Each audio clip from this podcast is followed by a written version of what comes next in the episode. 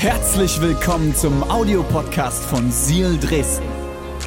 Wenn du Fragen hast oder den Podcast finanziell unterstützen möchtest, dann findest du uns auf sealchurch.de.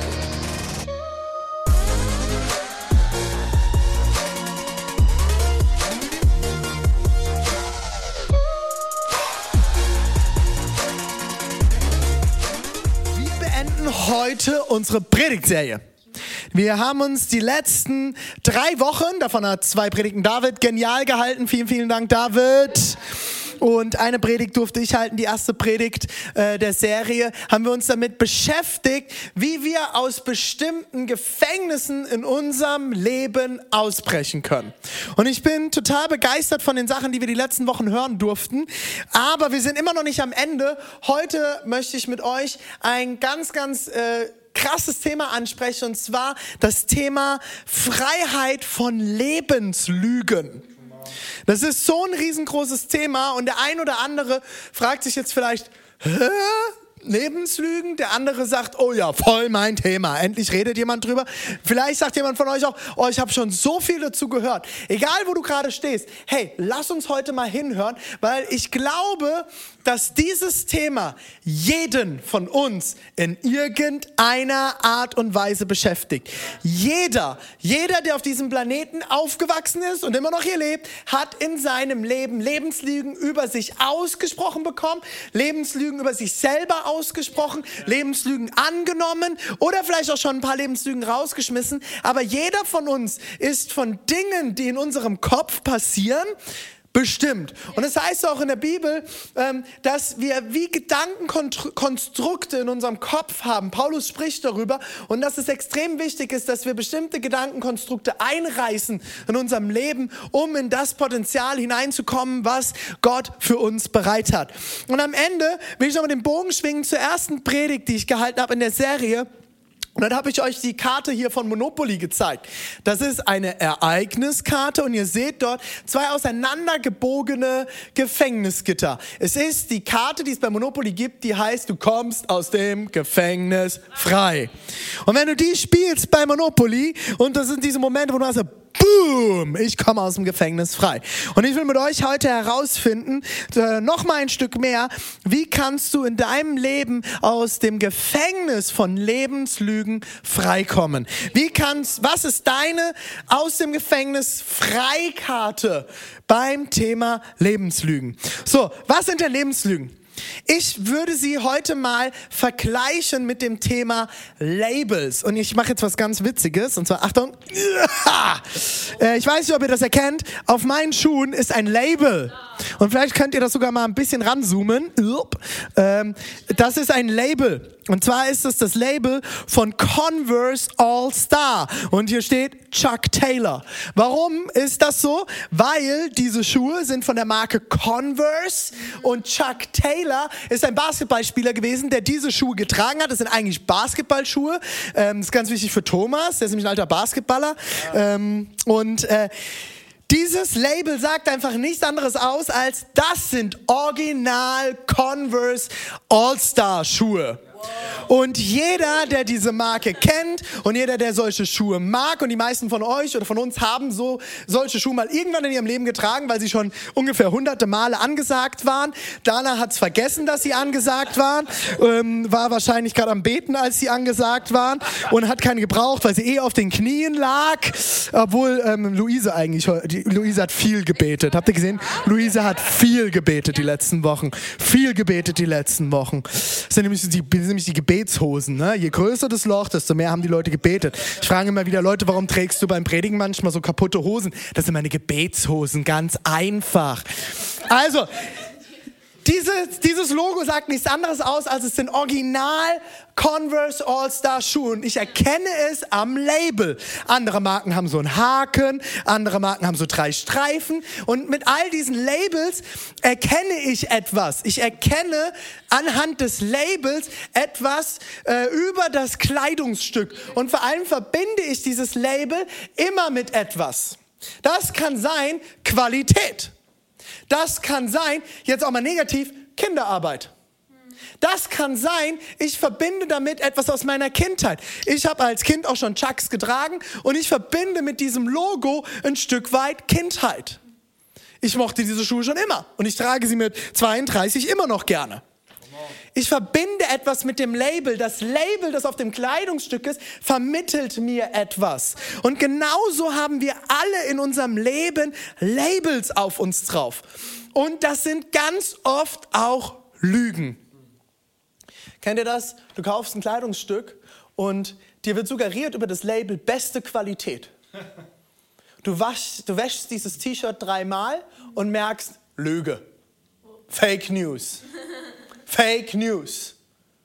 Aber das nächste Mal weißt du, wenn du das Label siehst, dass du von diesem Label nichts mehr kaufst. Ja,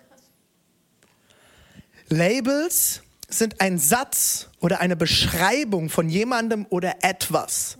Meistens halten diese Labels zum Beispiel Menschen zurück, um Leben in Fülle zu finden. Wir alle suchen immer wieder unseren Wert im Leben. Labels sprechen zum Beispiel Gegenständen, aber auch Menschen Wert zu. Ich weiß, wenn ich einen Haken auf einem T-Shirt sehe, in Klammern Nike, dann weiß ich den Wert dieses Gegenstands oder ich denke, ich wüsste den Wert des Gegenstands. Und jetzt wird es ganz krass. Wir denken manchmal sogar nur, weil Leute bestimmte Labels in, auf ihrem Leben haben, auf den Klamotten, das sie tragen, haben sie einen bestimmten Wert.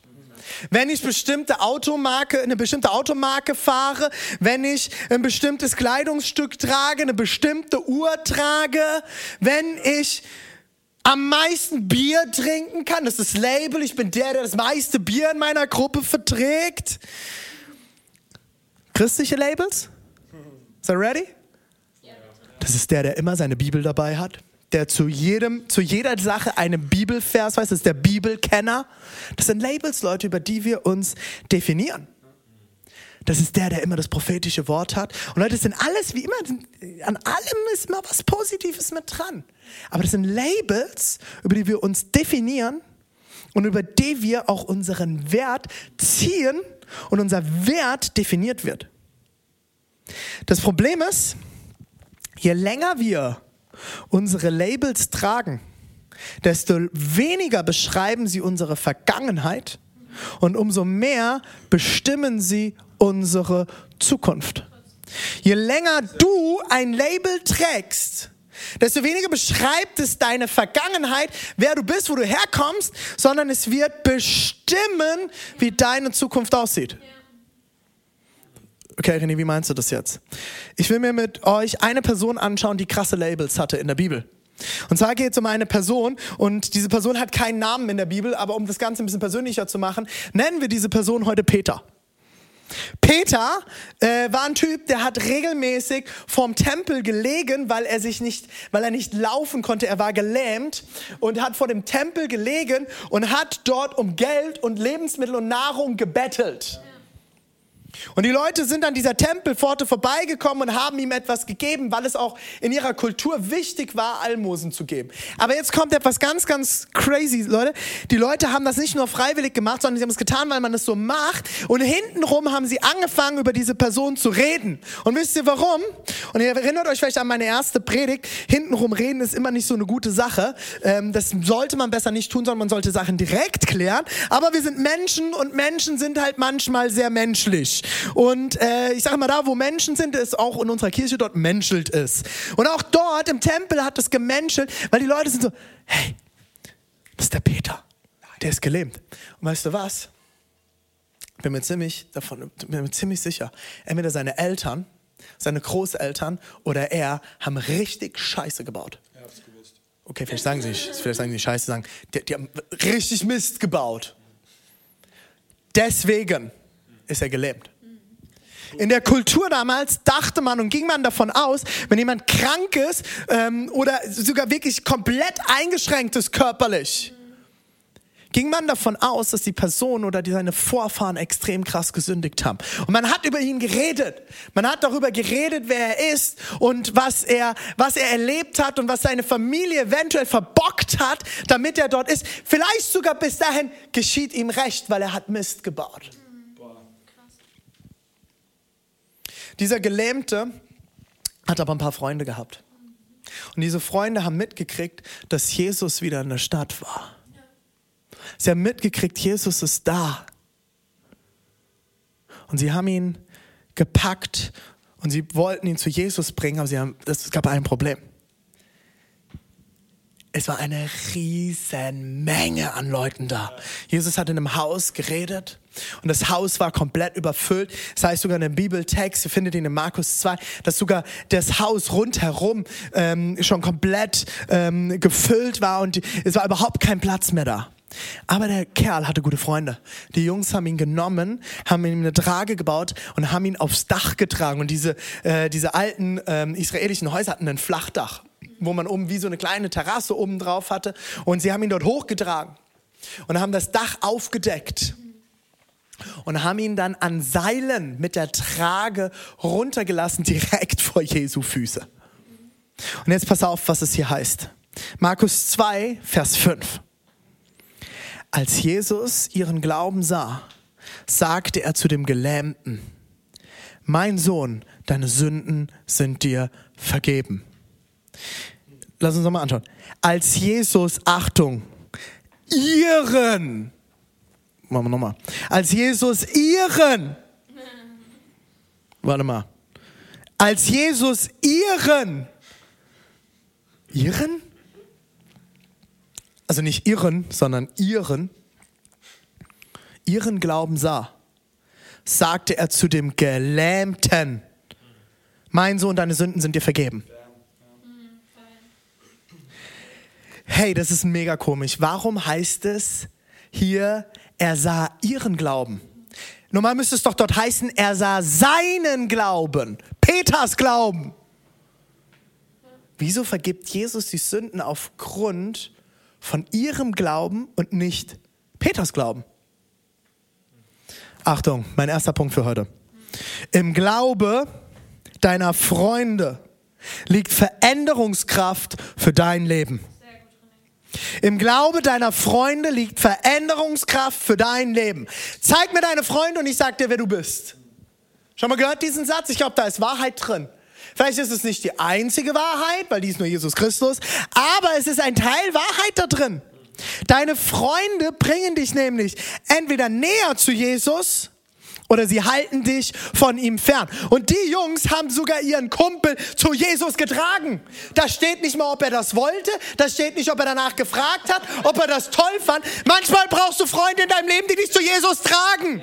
Die kommen und sagen, hey, auch wenn du nicht mehr kannst, wenn alles zusammenbricht und all deine Labels sagen, du bist Sünder, du darfst Jesus nicht nahe kommen, du hast versagt, du bist süchtig, du bist ein Problem, du hast Du brauchst manchmal Leute, die dich zu Jesus tragen. Die dich aufheben und sagen, wir gehen jetzt zu Jesus. Wir lassen dich das Dach hinein. Auch wenn Jesus umgeben ist von tausenden von Menschen, wir bringen dich zu ihm. Denn deine Freunde bringen dich entweder näher zu Jesus oder sie halten dich von ihm ab. Ich sage nicht, dass du keine Kontakte zu Leuten außerhalb der Kirche haben solltest. Never said that, okay? Niemals habe ich das gesagt. Totale Lüge, stimmt nicht. Aber ich glaube, du brauchst enge Freunde, eine Gruppe, eine Gruppe von Leuten um dich herum, die dich im schlimmsten Fall sogar zu Jesus tragen können. Und das war die Gruppe, die Gruppe von Peter. Das ist, wir sind eins. Jesus sah, ihren, Jesus sah ihren Glauben, nicht nur seinen Glauben. Und das war wichtig für ihn und hat für ihn gereicht. Transformation, innere Veränderung passiert sehr selten in Isolation, sondern meistens in Gemeinschaft. Oh René, aber jetzt haben wir ja hier gerade, ich bin voll isoliert. Nein, du bist nicht isoliert. Du kannst immer noch in Kontakt treten mit Menschen. Du hast ein Handy. Wir leben in der genialsten Zeit ever. Wir haben Handys, wir haben äh, hier so Tablets, wir haben Computer. Ruf deine Leute an, tritt mit ihnen in Kontakt und momentan darfst du dich sogar mit ein paar Leuten treffen. Nutze die Möglichkeiten, die du hast und bleib nicht isoliert, sondern geh mit deinen Leuten vor Jesus, komm zu seinen Knien und lass dir geben und hol dir ab, was du brauchst. Warum sagt Jesus hier, mein Sohn, dir sind die Sünden vergeben und nicht einfach, du bist geheilt? Jesus heilt die Quelle und nicht nur die Symptome. Das große Problem, das ist doch das große Problem von Schmerzmitteln, oder? Du nimmst Schmerzmittel und Schmerzmittel und Schmerzmittel und es suggeriert dir, du seist geheilt, aber eigentlich bist du nicht geheilt, du hast nur die Symptome unterdrückt.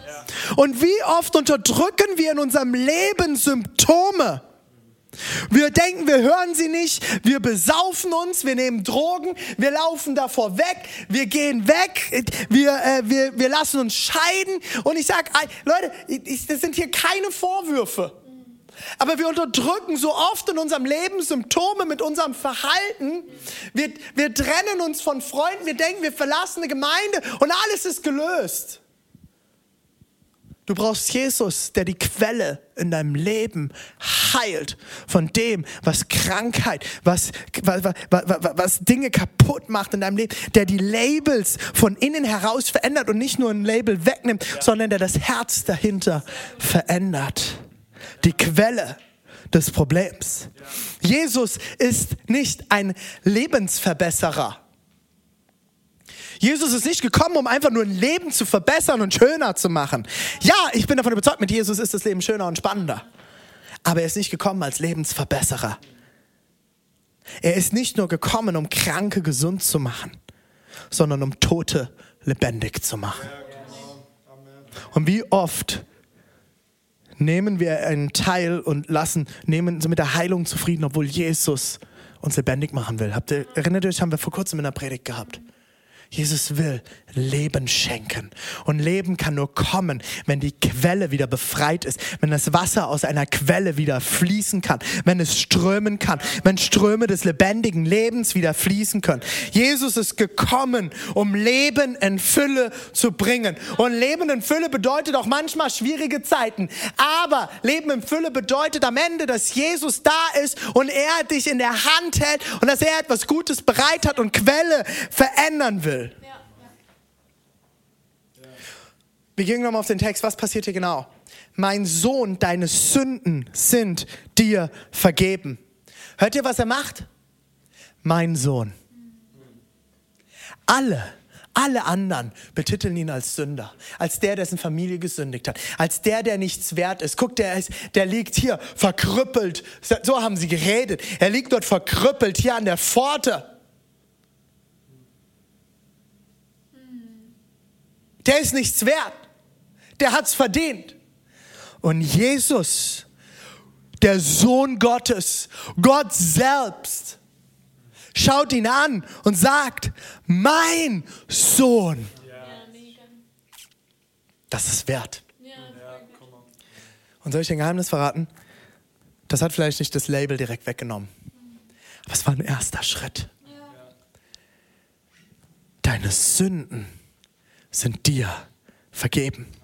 Jesus nimmt das Label des Sünders von ihm ab. Er vergibt ihm seine Sünden und heilt ihn somit von innen heraus, seelisch und körperlich. In Markus 2, ab Vers 10 geht es weiter. Doch ihr sollt wissen, dass der Menschensohn die Vollmacht hat, hier auf der Erde Sünden zu vergeben. Und er wandte sich zu den Gelähmten und sagte, ich befehle dir, steh auf, nimm deine Matte und geh nach Hause. Da stand der Mann auf, nahm seine Matte und ging vor den Augen der ganzen Menge hinaus. Alle waren außer sich vor Staunen. Sie priesen Gott und sagen, so etwas haben wir noch nie erlebt. Du und ich brauchen zuerst Vergebung von Jesus. Nur seine Vergebung kann heilen, kann reinigen, kann entlasten und hat die Vollmacht, eine neue Identität zu schaffen. Punkt zwei, ein Label beschreibt dich, aber deine Identität in Christus definiert dich. Wird so etwas sofort alle meine Labels im Leben verändern? Nein. Leute werden reden, sie werden quatschen, sie werden hinter dem Rücken reden. Hey, hey, das ist doch Peter, den Jesus geheilt hat. Wisst ihr noch? Ja. Wisst ihr, was der für ein Leben vorher hatte? Der ist doch der aus dieser krassen Familie. Wisst ihr, was der alles mitgebracht hat? Und Jesus hat ihn einfach geheilt. Die Labels werden nicht direkt weggenommen werden. Vor allem die Labels, die andere über dich aussprechen, werden nicht sofort weg sein. Aber durch die neue Identität werden die Labels Schritt für Schritt nicht mehr haften können in deinem Leben. Es wird nicht immer direkt all deine Labels verändern, aber sie werden immer weniger Halt haben in deinem Leben, weil du die Wahrheit in deinem Leben kennst und sie stärker sein wird. Markus 2, Vers 8. Markus 2, Vers 8. Jesus hatte in seinem Geist sofort erkannt, was in ihnen vorging. Warum gebt ihr solchen Gedanken in eurem Herzen? Er gibt ihr Raum in euren Herzen. Warum gebt ihr solchen Gedanken Raum in eurem Herzen? fragte er sie. Das ist ein krasser Satz. Und er sagt das nicht zu dem Gelähmten oder nicht mehr Gelähmten jetzt, sondern er sagt das zu den Leuten drumherum. Er sagt, hey, warum gebt ihr in euren Herzen solchen Gedanken Raum über diese Person? Über seine Sünden, über mich, dass ich ihm Sünden vergeben habe. Wieso gibt er diesen Gedanken Raum? Und wie oft geben wir unseren Gedanken Raum für Dinge, die wir besser nicht denken sollten? Das sind die Lebenslügen, über die wir besser nicht nachdenken sollten dem wir keinen Raum geben sollten in unserem Herzen. Lebenslügen, die wir über andere haben. Wie viel Leben sprichst du über andere Menschen aus und wie viel Gülle redest du am Tag? Wie viel läufst du durchs Leben und gibst Leuten gute Labels, toller Typ, cooler Style, guter Prediger, guter Freund und du steckst den Leuten gute Labels an oder bist du eher der, oh, hast du den gesehen? Der kann nichts. Kack-Prediger. Ey, der hat Scheiße beim Predigen gesagt. Label. Sünder. Und wir Christen sind genial da drin, was wir für Labels über andere Menschen aussprechen. Mein dritter Punkt. Mein letzter Punkt. Was der Feind nutzen wollte, um zu zerstören, wird Gott nutzen, um Gutes hervorzubringen. Ja.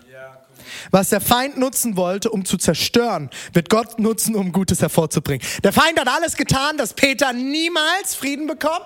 Er hat alles getan, dass er gefangen bleiben wird, gefangen sein wird. Und was macht Gott? Was macht Jesus? Er befreit ihn. Er vergibt ihm die Sünden. Er nimmt seine Identität und wäscht sie rein, gibt ihm eine neue Identität und er hält ihn nicht mehr zurück. Und jetzt pass auf, Gott kann deine Vergangenheit nutzen, um die Zukunft einer anderen Person zu verändern.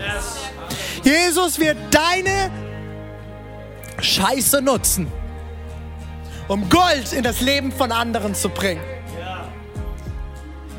Ich gehe regelmäßig zu unseren Kids Church Leuten und ich sage ihnen, hey, die Kids, die jetzt am anstrengendsten sind, die jetzt am lautesten sind, die am schwierigsten sind, hey, liebt sie so sehr wie keinen anderen.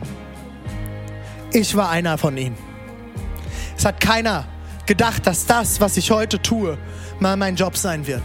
Dass ich das, was ich heute hervorbringe als Pastor, dass ich das mal hervorbringen werde. Ich war der kleine Störenfried. Ich hatte das Label ADHS-Kind. Ganz tolles Label. Hört auf, Leute mit so einem Scheiß zu labeln. Ich war gelabelt mit, der ist immer hyperaktiv, der kann nicht zuhören, der wird niemals was Gutes hervorbringen. Aber es gab eine Person in meinem Leben und das war mein jungscher Leiter, Martin Mangold, Mangi. Er hat an mich geglaubt. Ich werde nie den Tag vergessen, als ich in die Jungschar gelaufen bin, damals in dieser Gemeinde. er saß dort, er hat mich von Anfang an mich auf seinen Schoß genommen. Und immer wenn ich ausgerastet bin oder Mist gebaut, hat er mich ganz festgehalten und gesagt, hey René, ist alles gut. Und er hat mich geliebt. Er ist bis heute dafür verantwortlich, dass ich an Jesus glaube. Er war ein Wadenbeißer Gottes. Hat sich in meiner Wade festgebissen, wie mein Schwiegervater so schön zu sagen pflegt. Und er hat festgehalten daran, dass ich ein anderes Label auf meinem Leben habe. Kind Gottes. Wie kommst du nun aus der Gefangenschaft der Lebenslügen in deinem Leben raus? Was ist deine Gefängnisfreikarte? Sind drei kleine Punkte. Erkenne, du bist Sünder und bitte um Vergebung. Erkenne, dass du Vergebung brauchst. Erkenne, dass du gesündigt hast gegen dich selbst, gegen Gott und gegen andere und dass sich das trennt von deiner Identität in Christus. Erkenne das. Immer wenn du nicht geliebt hast, bist du von Gott weggelaufen. Das nennt man Sünde. Es ist die Zielverfehlung.